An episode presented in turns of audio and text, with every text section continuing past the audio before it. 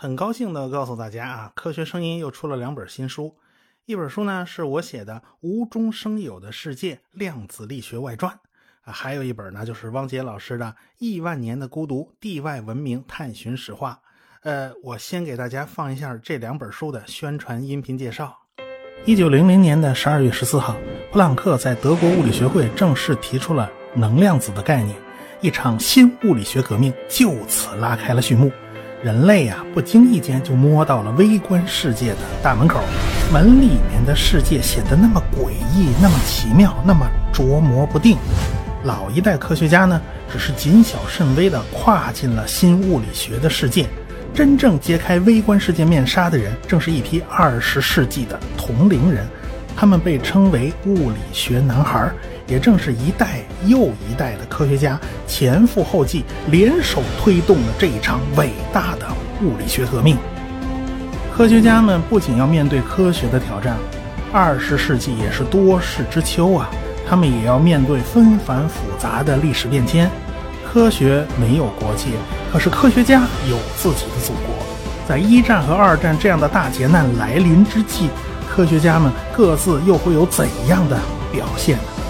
这本《无中生有的世界：量子力学外传》将带你回到那个科学发现与大历史进程相伴相随的年代。自古以来，我们就有著名的哲学三问：我们是谁？我们从哪里来？要到哪里去？科学诞生之后，科学家们从哲学家手中接过了这三个问题，又追加了一问。我们在宇宙中是孤独的吗？这就是著名的科学四问。现在，我们已经离第四问的答案如此接近。二零零五年六月十三日，第一颗超级地球格利泽八七六 d 被发现。二零一零年九月三十日，格利泽五八幺 g 被发现，这是一颗位于宜居带内的超级地球。二零一一年十二月五日。NASA 首次证实了找到了一颗迄今为止环境最接近地球的行星开普勒 22b。二零一七年八月，在距离地球仅有四点三光年的比邻星系又发现了一颗位于宜居带内的超级地球。三体文明也许并不是幻想。这是中国天眼，全世界最大的单口径射电望远镜，它静静地矗立在贵州的深山中。凝望着宇宙深处，聆听着来自星辰大海的电波，它能否为我们找到答案呢？人类探索地外文明一百六十年的精彩历史，都写在了我的新书《亿万年的孤独》中。我会满足你对外星人的所有好奇。大家可能不知道啊，科学声音所有的实体书背后呢，都有一位重要的策划人，他就是时代华文书局的资深编辑高磊高老师。N 年前啊，汪杰当时在网络上发帖子啊，讲相对论的相关知识，结果呢就被高磊老师给发现了啊。高磊老师那真是慧眼识才，一把就把汪杰给摁住了。你别在网上发帖子了，你在网上发，你还不如写实体书呢，对不对？后来呢，汪杰就写成了一本实体书，也就是他那本成名作《时间的形状》。哎，汪杰那个时候啊，经常是在办公室里校对书稿的，闲暇之余啊，经常会眉飞色舞的给大家讲相对论呢。看得出他那时候真的是蛮开心的，因为他碰到了伯乐嘛。我呢，走上音频主播这条道路呢，其实也是被汪杰出书给刺激的啊。但是呢，我又嫌呢写书呢过程很繁琐，比较慢。所以呢，用音频会比较快，也比较直接。当然啦，这高磊老师他也就没放过我啊。所所以呢，去年我就出了那本《柔软的宇宙》啊，也是我的处女作呀。科学声音的几个干将几乎都被高磊老师盯着过。所以呢，这么多年来，高磊一直为科学声音策划、包装图书。呃，最开始啊，听到这名字，我还以为是个男的啊，没想到一见面啊，发现啊是个女士，还戴着个眼镜，还挺有文艺气质的，啊，这期音频的封面呢就是她的照片。今天呢，我就把她从幕后给请到台前，大家来听一下文艺女青年高老师她是怎么说的。我是时代华文书局的编辑高磊，经过大半年的打磨，汪杰老师和吴金平老师的两本新书。亿万年的孤独和无中生有的世界终于面世。因为跟两位老师太熟悉了，后面我就直呼其名，否则反而显得有些矫情。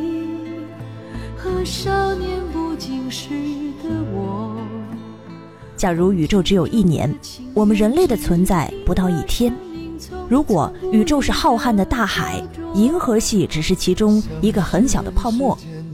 如果时间往前追溯到八年前，我会想起第一次见到汪杰老师的书稿《时间的形状》。刚刚看完前言和第一章，我就被深深吸引了。作为一个文科生，第一次接触到这么奇妙的理论，那种震撼，如同发现了一个无中生有的世界。原来物理并不是公式，而是一个雄伟壮阔的科学大厦，里面有无数智商超群的人，一代代构建出我们对这个宇宙的认知。八年过去，作为汪杰和吴金平的编辑，我已经出版了他们五本书。世事沉浮，在宇宙的时光中可以微小到忽略不计，可是，在我的人生当中却是值得标注的重要时光。时间的形状，柔软的宇宙，星空的琴弦，亿万年的孤独，无中生有的世界，每一本书都给我打开一扇通往另一个世界的大门。首先，我是作为一个读者，其次才是作为一个编辑。读这些书，通过他们了解并理解这个世界。随着年龄的增长，我们看的东西越来越多，感受越来越多，看起来似乎越来越了解这个世界。但是，就像是神奇的莫比乌斯环，沿着这条路一直走，又回到最初的追问：我们活着的世界到底是什么？我想，你们中的大多数人可能和我一样，也是通过汪杰和吴金平的节目和书，得以一窥宇宙的秘密，直至洞悉万物背后简洁而又玄妙的运行规则。而实际上，书里记录下来的，也是和你我一样好奇的人类，如何在好奇心的驱使下，像个探险家一样，在不断的前行中发现新世界，执着的一步步揭开世间万物的封印。上帝在造人之初，就给人类赋予了一个特别的礼物——好奇心。众多航海家、冒险者不惜以生命作为筹码，去挑战一个个未知的领地。而相信这个奇特的东西，也许会在你我普通人的心中蠢蠢欲动。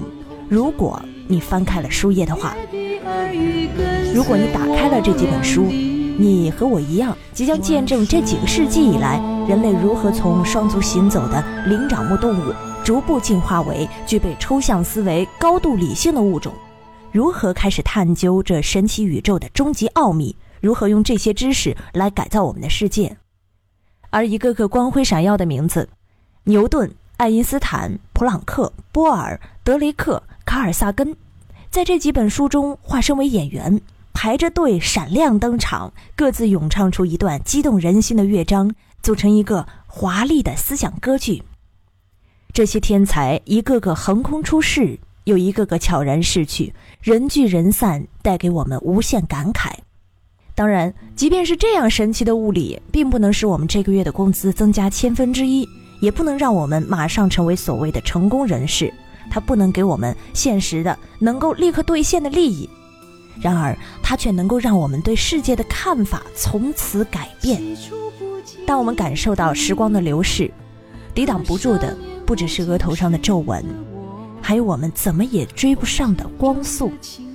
当我们仰望星空，看到的不只是一个个高光，而是几百万、几千万、几亿光年外的时光涟漪。当我们追求着理想，满心欢喜于获得各种小成就，会想到，其实所有的一切都是琴弦空空如也的弹奏。这些书为我们打开了另一个世界。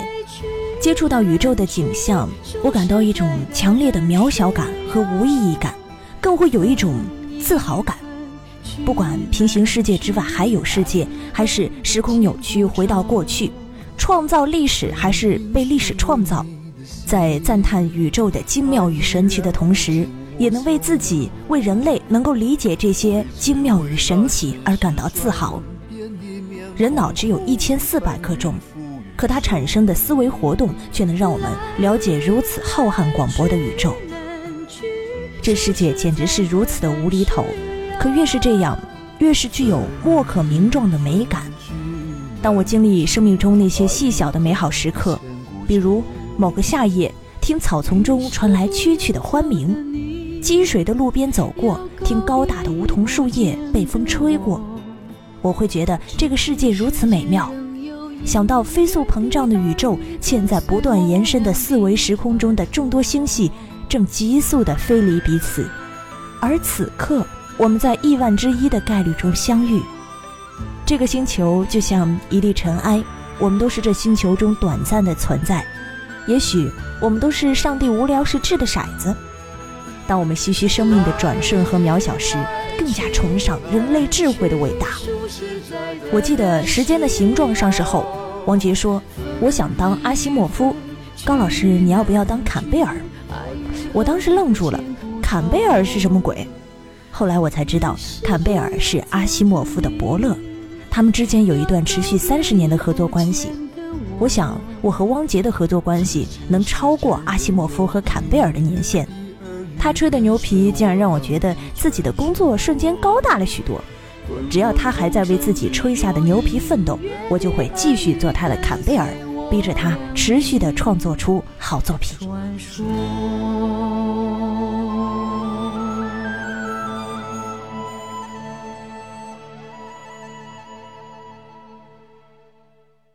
说实话，我自己干活啊、写稿子呀，拖延症其实蛮严重的啊。这高磊老师呢，就得耐着性子一次一次催我。不过有时候他实在受不了的，他经常会威胁我说把我关到小黑屋里，他不写完不让出来。我反正是怕了他了啊，所以赶紧就得把稿子写完。这也呢说明啊，人家是认真负责啊，很难得能碰上这么负责的编辑。各大网络书店呢，现在都已经开始呃现货发售了。真心希望呢，你们能支持我和汪杰老师的科普创作。书的销量越好呢，我们当然也就越起劲了。呃，这两本书的装帧设计啊，那手感都是很特别的。封面的纸张呢，用的是一种闪闪发光的特殊纸，放在书架上啊，会非常显眼的啊。强烈推荐您在书架上放一本。好，就说这么多吧啊！欢迎大家赶紧去买啊！我这也算是王婆卖瓜，自卖自夸了啊。